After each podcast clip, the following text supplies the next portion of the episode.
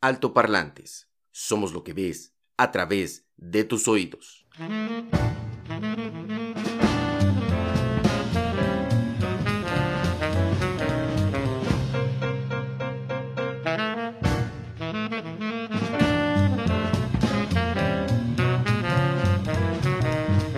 Hoy, eh, pues un poquito metiéndonos un poquito más las narices de eh, altoparlantes aquí en Redes Hispanohablantes y con un, con un gran invitado. La verdad es que Angie no me, no me explicó la, la dimensión del invitado que teníamos hoy. Un super, un super músico leyendo eh, la biografía un poco de, de, Enrique. La verdad es que, wow, que, que de esos músicos que, que en México eh, no se ven muy seguido y no se ven y no tienen esa difusión lamentablemente, porque la cultura en México, siempre lo he dicho, nos falla ahí en algo, ¿no?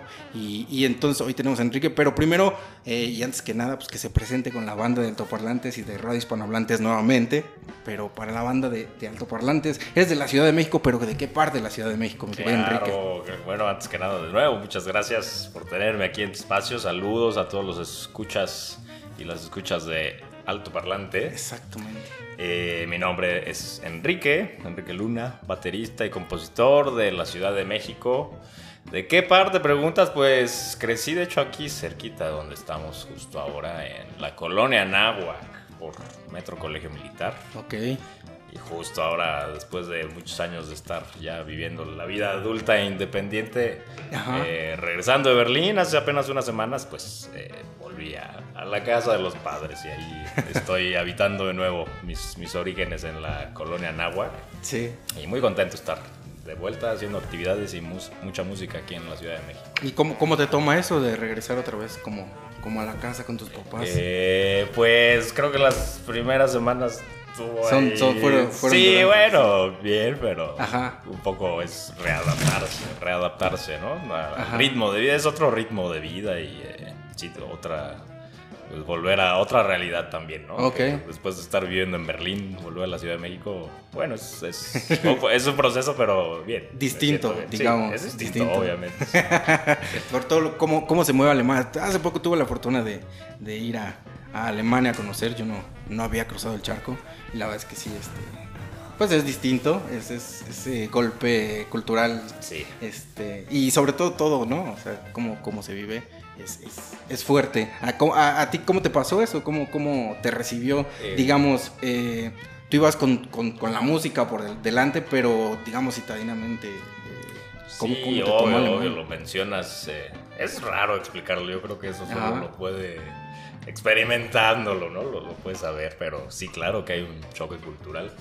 Yo lo que más, eh, o el mayor choque cultural que sentí fue la relación con las personas, o, o cómo okay. es la gente allá, es muy distinto, ¿no? A, y eso que en Berlín la gente es como más internacional, está como sí. más acostumbrada a recibir extranjeros y yo siento que es como más liviana, Fíjate. a diferencia de otros estados en Alemania. Pero aún así, ¿no? Es lo Pega. que me han contado, pero aún así se siente, ¿no? Estamos acostumbrados a esta calidez, con la, bueno, no sé, con la que nos identificamos los mexicanos, yo creo. Y que sí se siente porque ahora lo estoy volviendo a redescubrir ya que estoy de vuelta. Eh, sí, como eh, simplemente la, la, relación con las personas y obviamente pues todo lo que pasa en las ciudades. Eh, el idioma, ¿tú, tú ya sabías hablar algo de, de alemán. De alemán, de hecho sí, lo estudié desde aquí, la, desde México, llegué ya, según yo, hablando, pero ya estando ahí te das cuenta que no, que no. no hablaba nada, pero ya eh, después de año y medio de estar viviendo allá agarré buen nivel de alemán, todavía me falta mucho. Pasa mucho también, no sé por qué, que al menos en Berlín que hablas en alemán y la gente te contesta en inglés. Entonces, pues eso no ayuda para nada. Claro. Para aprender el idioma al menos. ¿Cómo, cómo se da esta experiencia? ¿Por, por qué decides tú que eh, música y movimiento eh, esté integrado como como tus bases, como, como lo que quieres hacer, como tu carrera de músico. Exacto. Eh, bueno, ya lo mencionaste, Música y Movimiento uh -huh. es el nombre de este proyecto que becaron, la, la, organización es BB, y con la que gracias, gracias a ellos me pude ir a estudiar allá. Eh, todo nace, de hecho, de una experiencia que tuve aquí en México, eh, haciendo mi servicio social, terminando la carrera allá en la Escuela Superior de Música, de Limba. Uh -huh mi servicio social consistió en hacer conciertos en, en unos centros llamados CAIS, que bueno, mucha gente no, no tiene ni idea de qué es eso. Es, son los Centros de Atención e Integración Social que están en la Ciudad de México, que básicamente pues albergan a personas en situación de calle, eh, con problemas también psiquiátricos. Eh, y bueno, eso fue una experiencia fuerte, ¿no? Ir y en esa ocasión simplemente llevábamos música, conciertos, eh, entretenimiento, vamos, para, para esos grupos de personas. Y esta idea salió de ahí, porque sí, para mí causó una gran impresión el ver cómo simplemente un ratito de música, ¿sabes? Eh, para ellos representaba algo, o sea, que ya les cambiaba su rutina diaria, una emoción, una felicidad de ver esto, ¿no? Simplemente llevarles una hora de concierto a estas personas.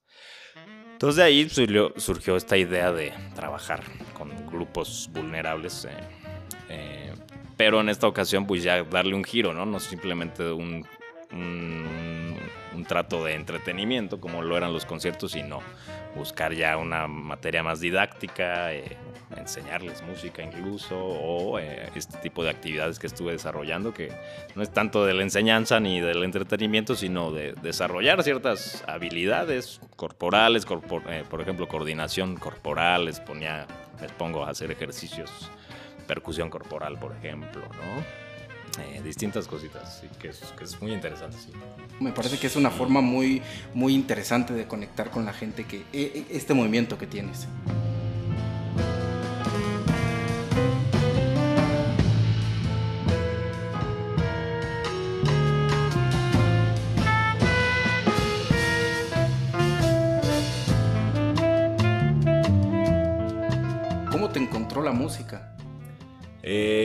Bueno. ¿O tú la encontraste? ¿Cómo, fue ese proceso? Un poquito de mi, de mi historia personal. Bueno, mis padres son músicos. Ok. mi mamá es pianista, fue maestra eh, toda, bueno, toda su vida profesional en la Escuela Nacional de Música, ahora Facultad de Música de, la UNAM. Eh, mi papá, igual músico, pero ya desde hace muchos años más relacionado con la gestión cultural. Entonces, pues por ellos desde, desde siempre, desde que tengo memoria, pues ya eh, la música rondaba en mi hogar.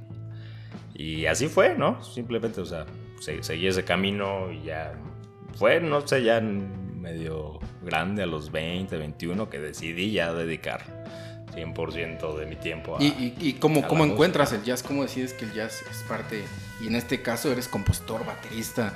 ¿Cómo sí, sí, pues es una historia que tiene mucho que ver tal vez con la parte académica. O sea, sí, ¿no? Me empecé a desarrollar como músico. Mi primera escuela fue la Facultad de Música y eh, ahí estaba estudiando percusiones sinfónicas. Y desde entonces, o sea, claro que me gustaba, pero nunca me vi como un percusionista sinfónico y creo que fue esa misma inquietud, ¿no? De, bueno, a mí me gusta la batería y la única oferta básicamente en México para estudiar batería a un nivel profesional eh, era la escuela de jazz. Y, poco a poco, ¿no? Desde que ya por gustos propios me fue llamando la atención el jazz, creo que más fue la idea y que no era equivocada en ese momento de de, que pensé, bueno, si aprendo jazz, creo que es, es una manera de aprender a expresarme con mi instrumento, aprender a utilizar en realidad tu instrumento a tocar. Y sí, sí, creo que tenía razón en ello y fue por ello que, que me ha atrapado el jazz hasta, hasta hoy en día. Que es, es, es una música que, que, brinda libertad creativa y libertad de, de expresión ¿no? así a través de tu instrumento. Cuando te encuentres ahí sentada, te verá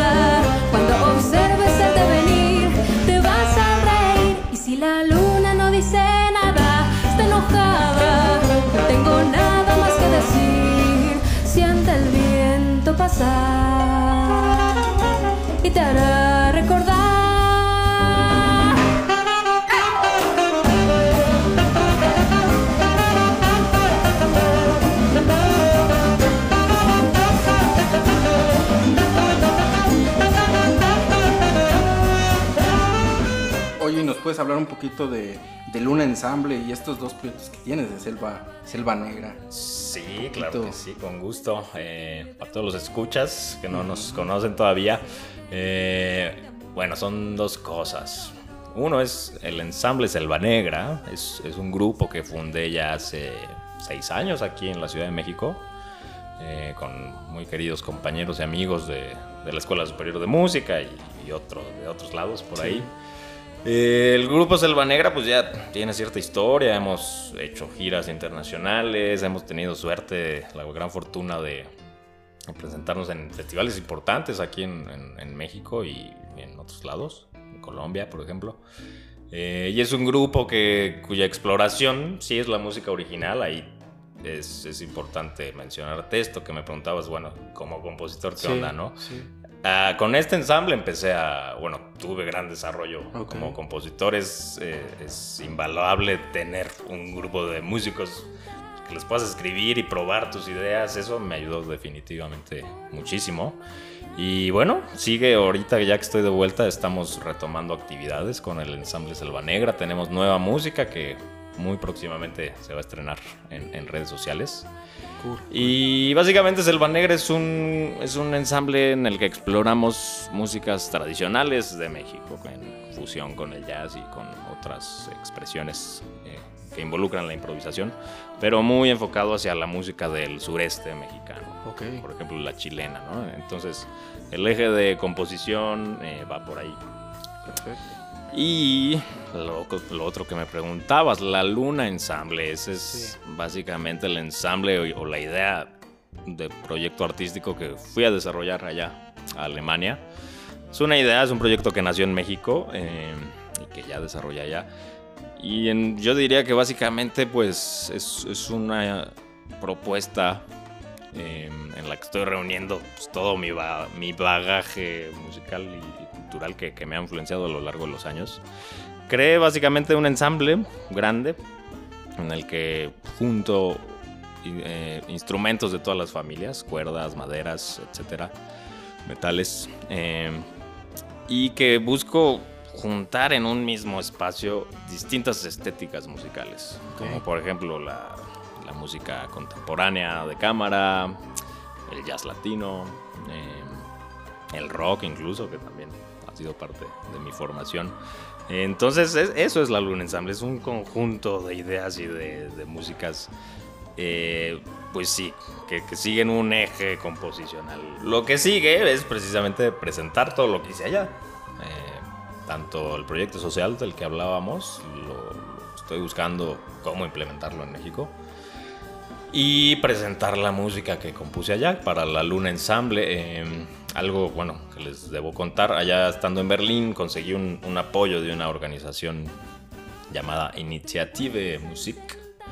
Que pues básicamente me dieron una buena dotación de euros para producir el primer eh, material discográfico de la Luna Ensemble que ya quedó, ya está grabado, ya está masterizado. Estoy ya esperando al, al artista que me está haciendo la, la obra visual para imprimir este, este formato eh, fonográfico y lo voy a ir a presentar allá en, en Berlín el 27 de agosto en el Club B-Flat de Berlín.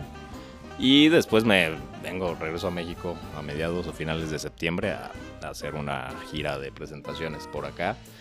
Y eso es lo que sigue. Montar ahora la Luna Ensemble con músicos mexicanos. Y estaré moviéndome un poco, viajando por mi país, eh, en busca también pues, de, salir a, hacer música, a presentar mis proyectos en lo que sea posible, ¿no?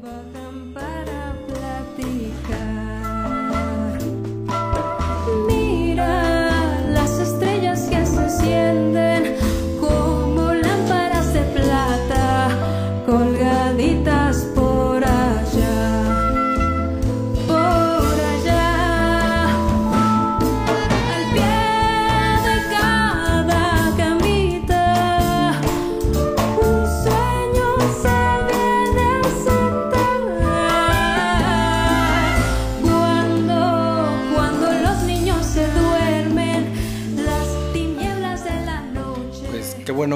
hoy pudimos platicar eh, aquí contigo, Enrique. Unas palabras que le quieras decir a, a la banda de altoparlantes eh, ya para, para A despedirnos. toda la banda de altoparlantes, pues un saludo caluroso desde la CDMX. Eh, estén atentos a Selva Negra, a la Luna Ensamble, pronto ya estará sonando. Sí, compártele ahí tus redes a toda la sí, banda claro, para que te siga y claro, tus también, proyectos. también eh, invitados todo el mundo a, a seguirme en redes sociales. Me encuentran en Facebook e Instagram y YouTube como Enrique Luna Músico. Enrique Luna Músico. Y a mi ensamble, Selva Negra, en una sola palabra, Selva Negra Ensamble, también nos encuentran en YouTube, en, Instagram. De la Luna Ensamble no tengo redes, básicamente está todo lo que hago con la Luna Ensamble, lo encontrarán también en mis redes personales. Así que sí, pasen a saludar. Perfectísimo, perfectísimo. Pues ya nada más voy a despedirme rapidísimo y continuamos para que la banda se quede aquí con Radio Hispanohablante. Esto fue Altoparlantes en Radio Hispanohablante. Recuerde que somos lo que ven a través de sus oídos. Nos vemos.